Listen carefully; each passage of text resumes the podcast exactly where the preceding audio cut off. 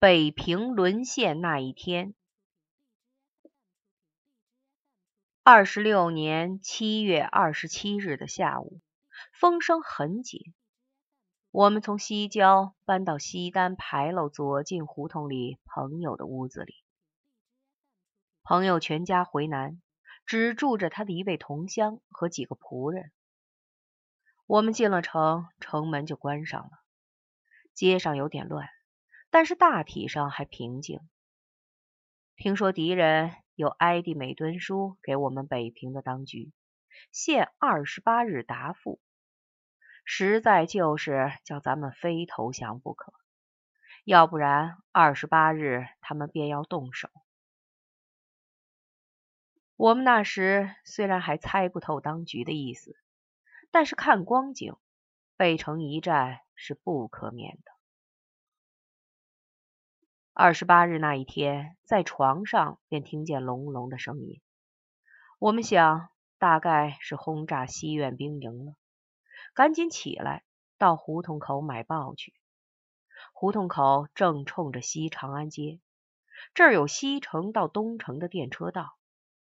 可是这当两头都不见电车的影子，只剩两条电车轨在闪闪的发光。街上洋车也少。行人也少，那么长一条街，显得空空的、静静的。胡同口街两边走道上却站着不少闲人，东望望，西望望，都不作声，像等着什么消息似的。街中间站着一个警察，沉着脸不说话。有一个骑车的警察扶着车，和他摇了几句耳朵。又匆匆上车走了。报上看出咱们是决定打了。我匆匆拿着报，看着回到住的地方。隆隆的声音还在稀疏的响着。午饭匆匆的吃了，门口接二连三的叫号外号外，买进来抢着看。起先说咱们抢回丰台，抢回天津老站了。后来说咱们抢回廊坊了，最后说咱们打进通州了。这一下午，屋里的电话铃也直响，有的朋友报告消息，有的朋友打听消息。报告的消息，有的从地方政府里得来，有的从外交界得来，都和号外里说的差不多。我们眼睛忙着看号外，耳朵忙着听电话。可是忙得高兴极了。六点钟的样子，忽然有一架飞机嗡嗡的出现在高空中，大家都到院子里仰起头看，想看看是不是咱们中央的。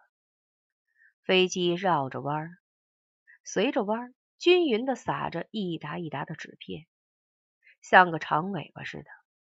纸片马上散开了。纷纷扬扬的，像蝴蝶乱飞。我们明白了，这是敌人打的不好，派飞机来撒传单冤人了。仆人们开门出去，在胡同里捡了两张进来，果然是的，满纸荒谬的劝降的话。我们略看一看，便撕掉扔了。天黑了，白天里稀疏的隆隆的声音却密起来。这时候，屋里的电话铃也响得密起来。大家在电话里猜着，是敌人在进攻西院了，是敌人在进攻南院了。这是炮声，一下一下响的是咱们的，两下两下响的是他们的。可是敌人怎么就能够打到西院或南院呢？谁都在闷葫芦里。一会儿，警察挨家通知。叫塞严了窗户跟门什么的，还得准备些土，拌上尿跟葱。说是夜里敌人的飞机许来放毒气。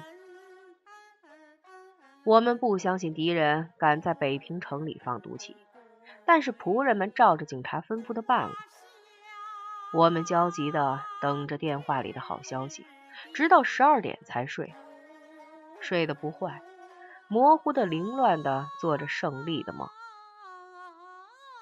二十九日天刚亮，电话铃响了，一个朋友用确定的口气说：“宋哲元、秦德纯昨儿夜里都走了，北平的局面变了，就算归了敌人了。”他说：“昨儿的好消息也不是全没有，可是说的太热闹些。”他说：“我们现在像从天顶上摔下来了，可是别灰心。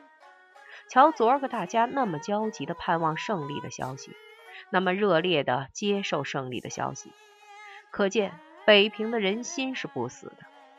只要人心不死，最后的胜利终究是咱们的。等着瞧吧，北平是不会平静下去的。总有那么一天，咱们会更热闹一下。”那就是咱们得着决定的胜利的日子，这个日子不久就会到来的。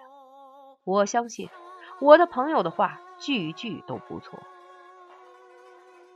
一九三九年六月九日，昆明。